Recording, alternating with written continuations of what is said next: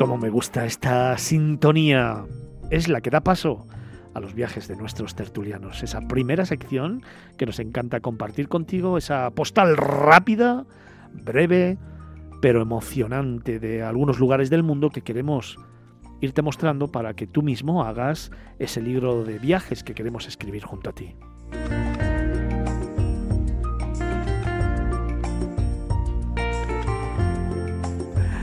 Vamos, en primer lugar, con Olmo, con Carlos. ¿Cómo estás? Muy buenos días, Fernando y equipo.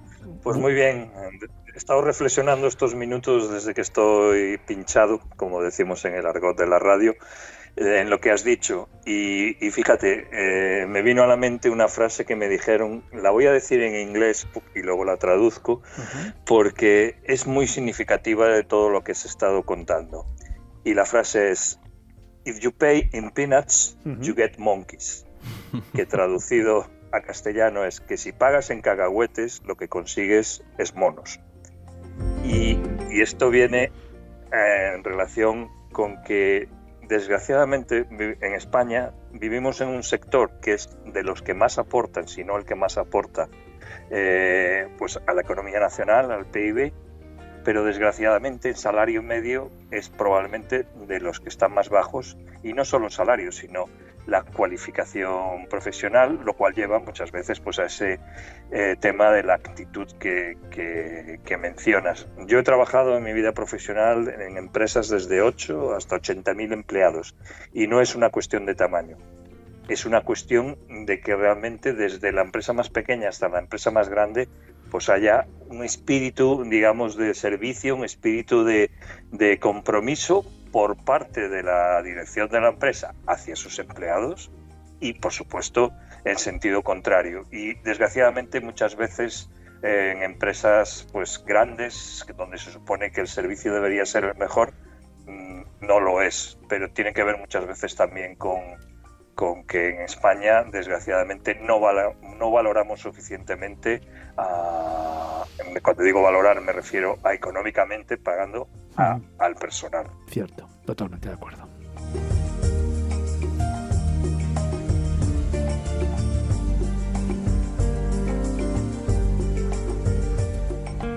Y a veces esa valoración no es una cuestión económica, ¿eh? A veces ah, que sí, que evidentemente tiene una prioridad eh, fundamental, porque evidentemente al final se trabaja para tener unos ingresos y poder vivir y poder disfrutar de una caña, de un viaje, de una ilusión, de un televisor, de una casa.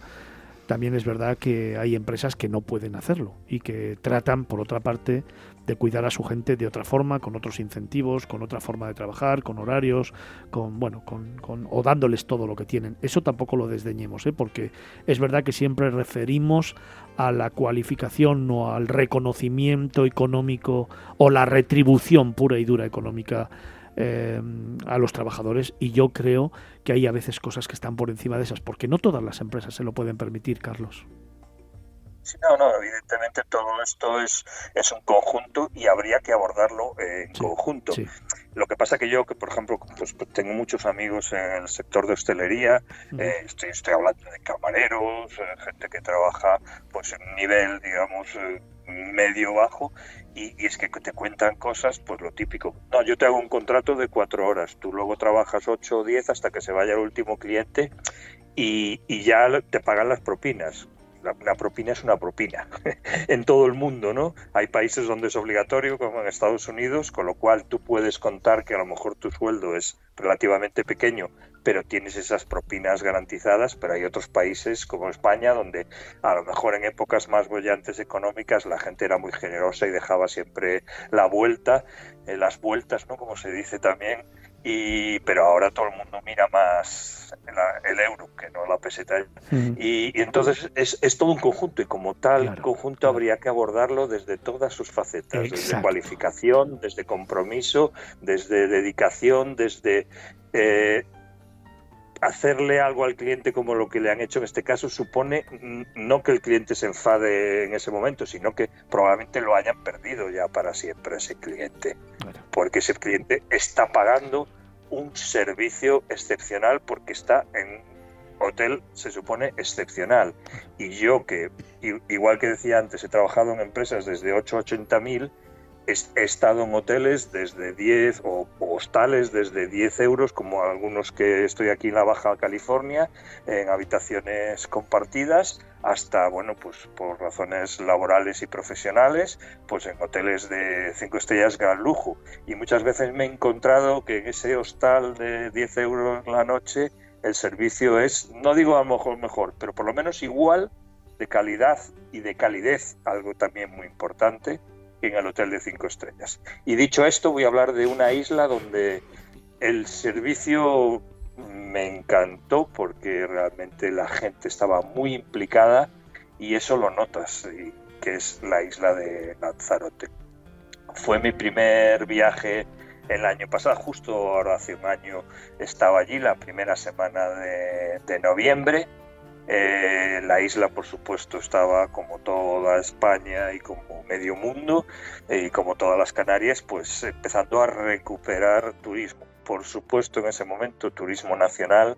Es muy sorprendente ver a las Canarias solo con turistas nacionales, pero de verdad, la calidez con la que nos trataron, desde el restaurante o el bar más pequeño y remoto porque nos recorrimos la isla entera de arriba abajo, nos metimos por carreteras de montaña estrechas, paramos en pequeños pueblos donde era el típico bar de pueblo con una persona atendiéndolo y tres paisanos eh, a lo mejor jugando al dominó.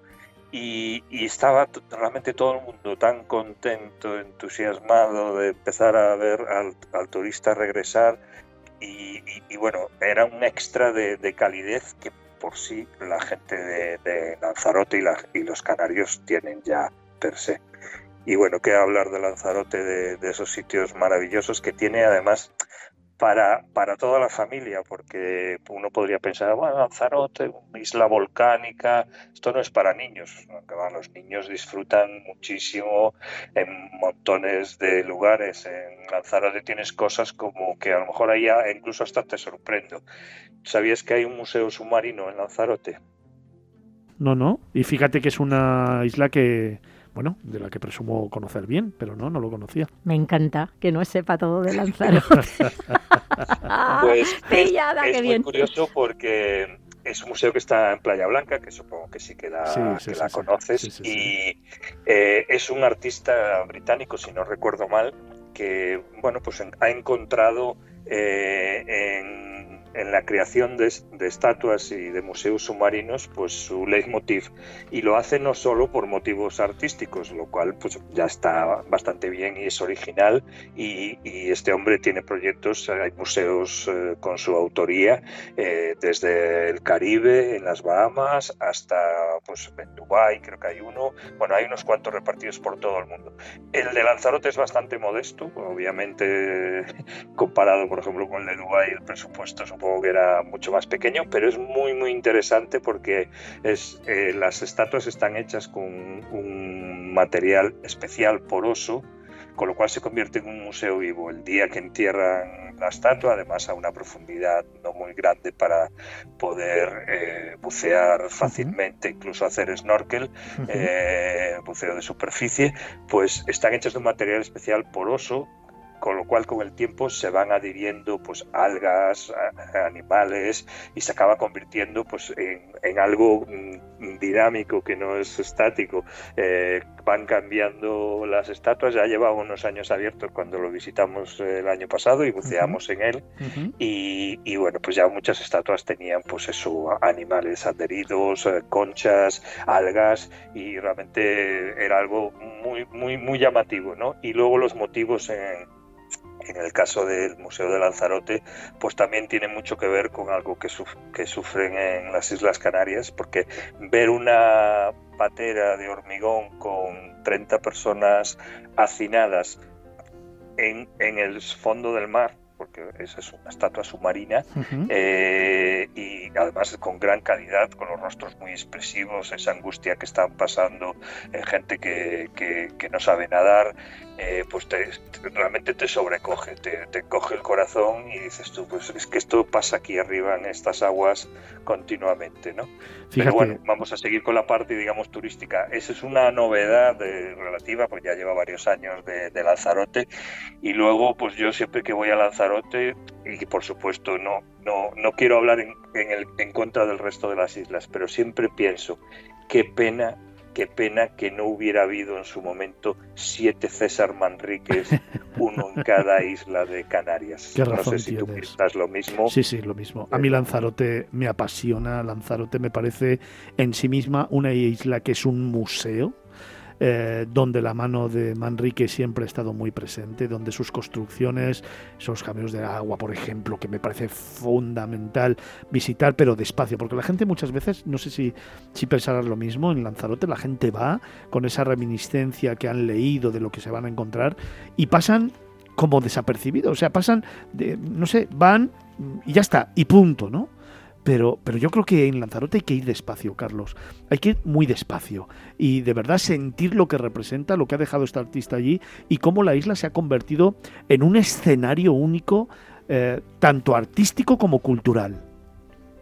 Sí, no, y además eh, uno se, da cuenta de, digamos, el valor de la obra de César Manrique cuando, por ejemplo, estás en el Mirador del Río mirador precioso, bonito, pero cuando realmente valoras eh, eh, lo que es el mirador del río es cuando cruzas a la Graciosa, que ahora ya puede ostentar oficialmente el título de octava isla, porque ya tiene su propio su propia organización administrativa, pues cuando cruzas a la Graciosa y desde la Graciosa intentas localizar el mirador en la montaña, no es fácil, porque precisamente esa arquitectura de, César Manrique está diseñada para mimetizarse totalmente con el entorno, no ser visualmente agresiva, y, entonces tienes que, sí, sí, ah, sí, mira, allí, allí está, pero no, no, es fácil encontrarlo mirando desde la graciosa. Y eso es, un, eh, es algo básico en la obra de César Manrique. Por supuesto, hay que visitar también el Jardín de Cactus y pues, visitar la que es la Fundación César Manrique, que desgraciadamente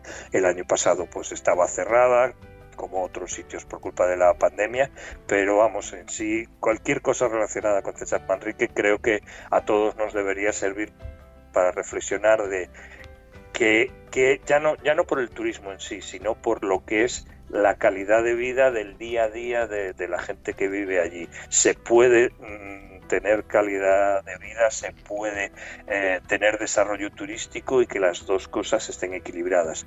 Y hoy en vez de postal esto ha sido una enciclopedia. Fíjate, nos escribe Mariví, precisamente desde la isla, desde Lanzarote, que nos está escuchando y nos cuenta, nos dice Chicos de Miradas Viajeras, estoy emocionada con lo que estáis contando en vuestros viajes de los tertulianos. El Museo Atlántico en Playa Blanca, que está, no se os olvide comentarlo, al sur de Lanzarote, es el único museo sumergido de Europa y uno de los tres que hay en el mundo. Por favor, dejarlo significado. Se trata de una inmersión única que debes vivir al menos una vez. Te va a dejar sin palabras. La inmersión tiene una profundidad de entre 12 y 15 metros, por lo cual es apta para todos los buceadores, para todos los, para todos los niveles, dice. Es un buceo fácil y cómodo por las condiciones y el objetivo es disfrutar del arte submarino y el entorno que lo rodea. No dejéis de visitarlo porque merece la pena. Gracias Olmo por hacer referencia a este destino. Bueno, pues uno de nuestros oyentes. ¿Qué te parece, Carlos?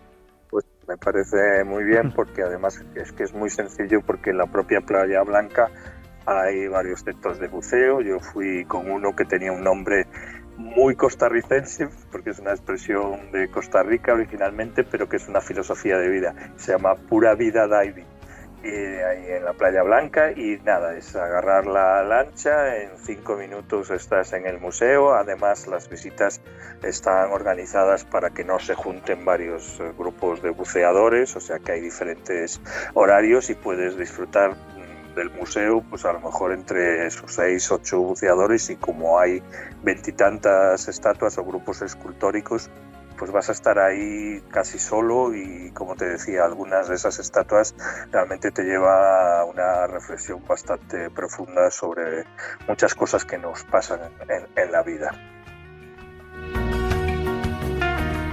Carlos Olmo, ¿cuándo vuelves? ¿Cuándo vuelvo? ¿A dónde? Pues porque veo, no, no, sí, lo digo porque veo que nos echas muchísimo de menos. No sé lo que está pasando hoy con el programa Olmo, pero es que ¿cuántos minutos llevas ya de programa? Ni postal, ni bienvenida, ni nada. ¿Qué os está pasando, Fernando? ¿Qué es esto? ¿Cuántos minutos llevas? ¿18? A ver. Olmo, a ver, vuelve ya y déjate de tonterías.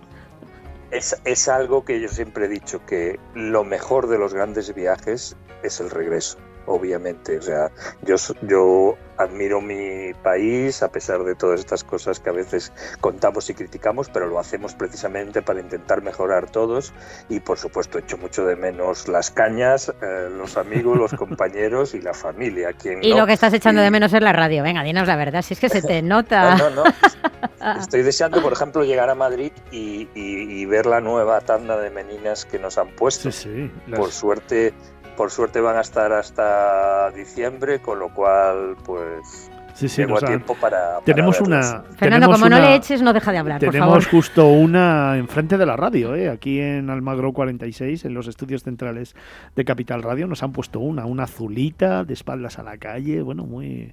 Bueno, muy cuca. Muy cuca, eso. Me Olmo. fotos de alguna relacionada con el Camino de Santiago, bastante bonita también. Sí, sí, hay algunas Sí, yo, yo, creo que es una de las actividades turísticas de Madrid que es, es propia de Madrid per se. Eh, o muy original y que aunque no sea pues digamos eh, a nivel internacional pero me parece muy muy interesante y en este caso además este año todos los beneficios de las meninas que luego después cuando se recogen se subastan todos los beneficios de la subasta van a ir para la gente de La Palma y eso me parece también bastante bastante loable. ¿Ves, Fernando, lo que te digo? El editorial Lanzarote, ahora sale con las meninas. Venga, venga, busca otro tema más, Carlos, venga. Olmo, que estoy por aquí. ¿Qué hora es ahí? ¿Qué hora es ahí? Tú, se te ha ido el sueño hoy. ¿Qué hora es ahí en Baja California? Aquí son las 10 menos cuarto casi.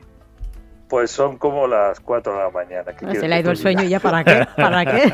O las 3. Oye, pues acuérdate. Y he, mirado la hora. Acuérdate que luego tenemos patrimonios de la humanidad, ¿sí? Acuérdate.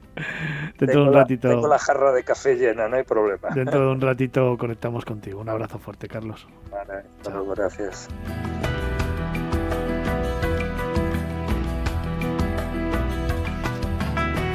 Manel Antolí otro de nuestros grandes tertulianos, otro de nuestros grandes amigos, otro de los grandes periodistas de turismo y de viajes de este país, un crack, un gran profesional, un gran amigo que también lo tenemos en esta sección de viajes de los tertulianos. Manel, buenos días. Buenos días, don Fernando. ¿Cómo está usted? ¿Cómo, ¿Cómo estamos? Y equipo, don Fernando y equipo. Bueno, don Fernando y equipo. Oye, que he venido hoy un poco cañera yo, ¿eh? ¿Cómo estás? Pues os quiero llevar a un sitio muy especial. Eh, os quiero llevar a la Costa Brava, sí, sí. Aunque estemos en otoño, os quiero llevar a la Costa Brava y a un lugar que tú conoces muy bien, Fernando, un lugar de esos que nos encanta, de esos que nos gusta pasear por una majestuosa bahía. ¿A dónde, ¿A dónde piensas que te puedo llevar? ¿Qué os puedo llevar? A Rosas. Pues sí, os voy a llevar a Rosas porque además en Rosas es un destino de esos que se puede ir en cualquier momento del año, desde el verano para evidentemente para bañarnos, eh, el otoño para meditar, pero muy en concreto eh, os, os, quiero llevar ahora en Rosas porque justo hoy eh, empieza su festivalet. Ah. Este festivalet se gestó hace cinco años con motivo de lo que conocemos con el, el veranillo de San Martín que por cierto, no sé si conoces la leyenda de San Martín, pero ya que no está el profe Felipe Alonso, me voy a convertir en su alumno aventajado y, voy a explicaros eh, en qué consiste. Venga, pues adelante. Pues, pues, mira, el veranillo de San Martín eh, viene referido a una leyenda eh, en la que San Martín se encontró con un mendigo desnudo que se estaba muriendo de frío en precisamente en pleno otoño. ¿Qué hizo San Martín? Mm, partió la capa eh, que llevaba, partió su capa en dos para protegerlo y Dios, en premio a su este humanitario gesto, pues recompensó al santo con un cambio climático que repentinamente hizo subir las temperaturas. Eh, es lo que popularmente conocemos todos como veranillo de San Martín y que tiene lugar pues alrededor de su festividad, que es el 11 de noviembre. Entonces, en homenaje a este eh, a este evento, mm, eh, ya que las condiciones climatológicas lo permiten, pues Rosas dedica un festivalet. Este festivalet, eh, ya te digo, em, empieza justo hoy. Hoy ya tenemos eh, por la tarde un concurso de, pintura rápida eh, sobre las puestas de sol y también hay una visita guiada al Castillo de la Trinidad que además incluye una cata de vinos. entonces, a lo largo de toda la semana, de toda la próxima semana, hay también unas jornadas gastronómicas con un, en, la, que la gente puede degustar lo que llaman el menú festivalet participan nueve restaurantes de, esta localidad con, menús que van a partir de los 22 euros y durante toda la semana nos conduce hasta el próximo, hasta el siguiente fin de semana, que es el día de máximo apogeo del Festivalet. Es el sábado 13 eh, de noviembre, lo, digo para que la gente lo pueda agendar por si quiere hacer una escapadita a la Costa Brava. Y allí que nos encontraremos, pues eh, sobre todo para las familias en la playa nos encontraremos con la posibilidad de realizar un taller de cometas, en concreto en, la playa de la Perola. Eh, también para los amantes de los coches eh, podrán disfrutar de un rally de coches antiguos por toda la bahía y eh, lo más importante, las actuaciones musicales que tendrán lugar en, en, la misma tarde, en la misma playa de la Perola. Habrá un concierto, un concierto de Join a las cinco y media más o menos y otro sobre las siete de Joan Miquel Oliver. Pero yo lo que diría especialmente para la gente que no conozca Rosas o que no conozca el Festivalet es que sobre todo hay un espectáculo natural impresionante que es el de sus puestas de sol. Eh, eh, Rosas tiene el prestigio de, ofrecer mm, pues las, más maravillosas puestas de sol de todo lo que es la costa catalana, con lo cual yo pienso que es un buen momento para agendar una visita y disfrutar de este Festivalet de Rosas.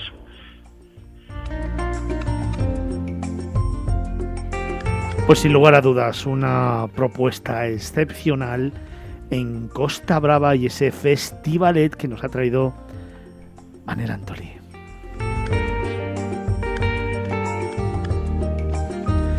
Picazo Antonio, ¿y tú dónde nos llevas en esta mañana de sábado?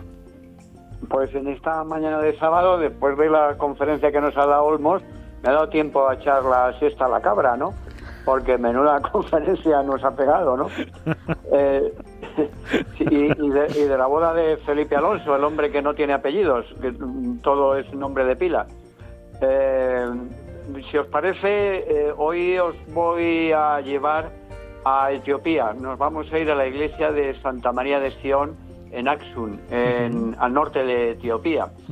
esta iglesia en sí, eh, una iglesia, en realidad son dos iglesias, una antigua del siglo XVI y, otra mucho más reciente, se llaman igual, ¿eh? Santa María de Sion, de 1950, mm, edificada por Haile Selassie, pero eh, no tienen mayor interés salvo que la antigua mm, tiene guarda en su joyero algunas coronas de los emperadores etíopes pero salvo eso, eso no justificaría que hoy recomiende este destino. la recomendación viene porque justo a unos pasos de, de, estas dos iglesias, están una junto a la otra, está la capilla del Arca de la Alianza, donde se supone que se guarda el Arca de la Alianza con las tablas de la ley. Eh, esta capilla está rodeada por una verja y, es guardada por un monje que cuida exclusivamente eh, del arca, o como llaman allí el tabot, que es, así es como denominan los ortodoxos eh, coptos, los eh, etíopes, mm, así es como denominan a las tablas de la ley. Este monje es, una persona, un monje, un religioso, que solamente se dedica a esto y que está allí permanentemente las 24 horas, está como, como condenado a prisión, tiene cadena perpetua, porque estas tablas de la ley, esta arca de la alianza, no, no, no, no la puede visitar nadie, ni siquiera los monjes ni los sacerdotes de, de la iglesia de Santa María de Sion. Eh, entonces este monje pasó todo el día ahí, tan solo yo cuando estuve en, en Santa María de Sion y visité las afueras de la capilla de donde se guarda el arca, eh, este hombre coincidió que solamente mm, su, su, recreo, de alguna manera, es eh, regar el, umbral de la, de la, capilla, pero él está siempre detrás de la, de la verja, ¿no? Eh, se saca en procesión en el Tincap, que es la Epifanía en, el, en, la religión ortodoxa copta etíope, se saca una réplica del, del Tabot pero nadie puede ver nunca, como digo, el arca, solamente el monje. En una ocasión solamente se sacó el arca y fue eh, cuando la batalla de Adwa en, 1896, cuando el, emperador Menelik II mm, eh, ganó la batalla a, a los invasores italianos. Entonces, ¿cuál es el origen de, que el arca de la alianza esté en este lugar, en Axum, o, se supone que está en este lugar, pues Menelik I, que fue hijo de Salomón y la reina de Saba, hace 3.000 años se llevó en secreto de Jerusalén, desde Jerusalén, el, arca.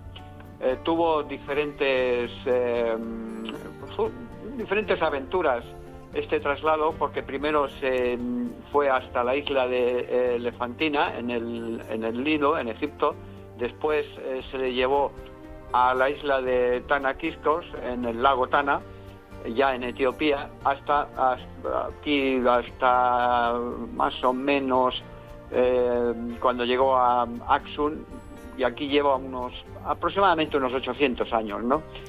Eh, se dice que se va a trasladar el arca porque esta capilla, la que está junto a Santa María de Sion, ya está muy vieja, está muy deteriorada, sobre todo el techo y entonces se, habla, se está construyendo otra campilla justo al lado y donde se va a trasladar muy posiblemente el arca de la alianza, ¿no?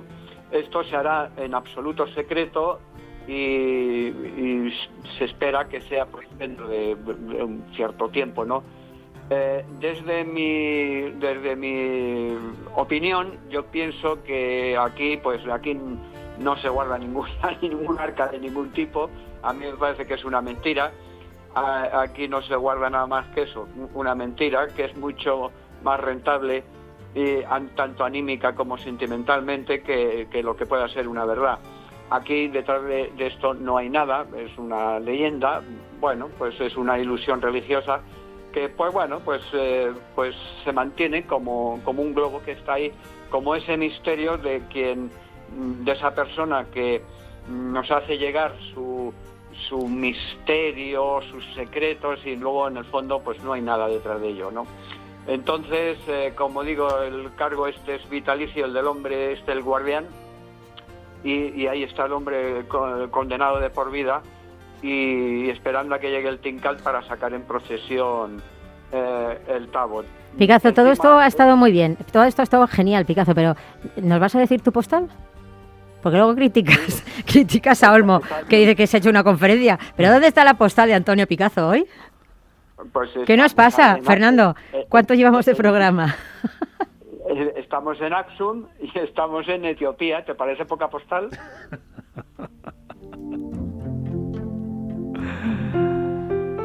Me encantan las historias de Antonio Picazo, me encantan las historias de Carlos Olmo, de Manel Antolí, pero no quiero dejar de terminar esta primera hora de programa con una llamada muy especial. Como siempre, al pie del cañón. Buenos días. Es a mí, es a mí. es a mí, buenos días. Me tiembla la voz, ¿eh? Hablábamos, hablábamos esta mañana que Felipe Alonso, el profe, a la una del mediodía, justo cuando terminamos este programa, contrae matrimonio con Mercedes. Y en esta mañana de sábado queríamos llamarle, queríamos felicitarle, queríamos expresarle todo nuestro cariño, nuestro afecto, nuestro reconocimiento, nuestra gratitud por enseñarnos todos los días y nuestro abrazo eh, como una forma de apoyarte en todo lo que venga a partir de ahora. Te queremos un montón. Queremos estar a tu lado en esta nueva andadura que comienzas.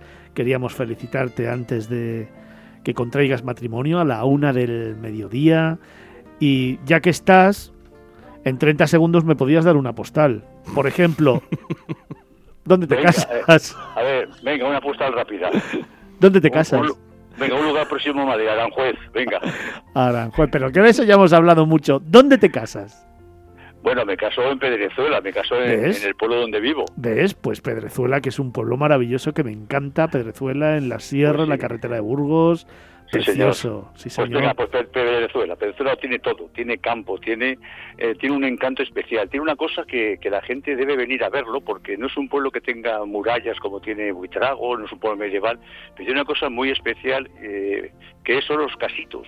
Los casitos es una construcción muy típica de la zona de la Sierra de Madrid, pero muy especial de Pedrezuela, que son tiendas de pastores, son eh, casas de pastores, de piedra, todas redondeadas y y hay una ruta para hacer increíble cerca del, pantano de, Pedrezuela, cerca del arroyo Albalate, y es un lugar que yo aconsejo que la gente venga para tener tranquilidad, andar con tranquilidad, naturaleza y encontrarse de vez en cuando algún animalito curioso de esos que, que pululan por ahí y que no se ven en todas partes.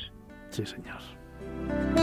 Este es Felipe Alonso en su máxima expresión. A tan solo vamos a llegar a las 10 de la mañana, pues a tan solo 12, 3 horas, ¿no? A tan solo, bueno, las que nos quedan de programa.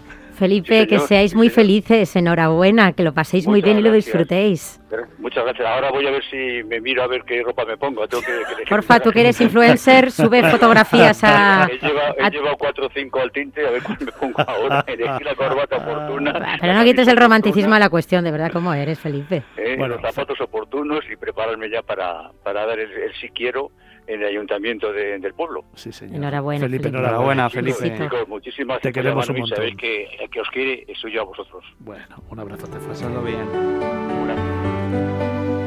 Oye, pues nos quedan dos minutitos para terminar esta primera hora de programa. Los vamos a aprovechar para hablar de mensajes, para hablar de lo que nuestros oyentes nos cuentan. Por ejemplo, en Facebook, Susana nos escribe y nos dice. Dice, hola a todos, este puente hemos hecho una escapada a Ordesa y Torla. A pesar de la lluvia es un lugar que en estas fechas es increíble. Un estallido de color y naturaleza interminable. Os lo recomiendo para vuestras próximas salidas. David también nos escribe por Facebook. Dice, muy buena a todos, qué buena noticia para el sector que España sea el país europeo con mayor número de reservas tras la apertura de Estados Unidos. Tampoco lo estaremos haciendo tan mal, ¿verdad? Y en Twitter también se han puesto en contacto con nosotros y hemos seleccionado dos mensajes de todos los que nos llegan. Por ejemplo, Adolfo.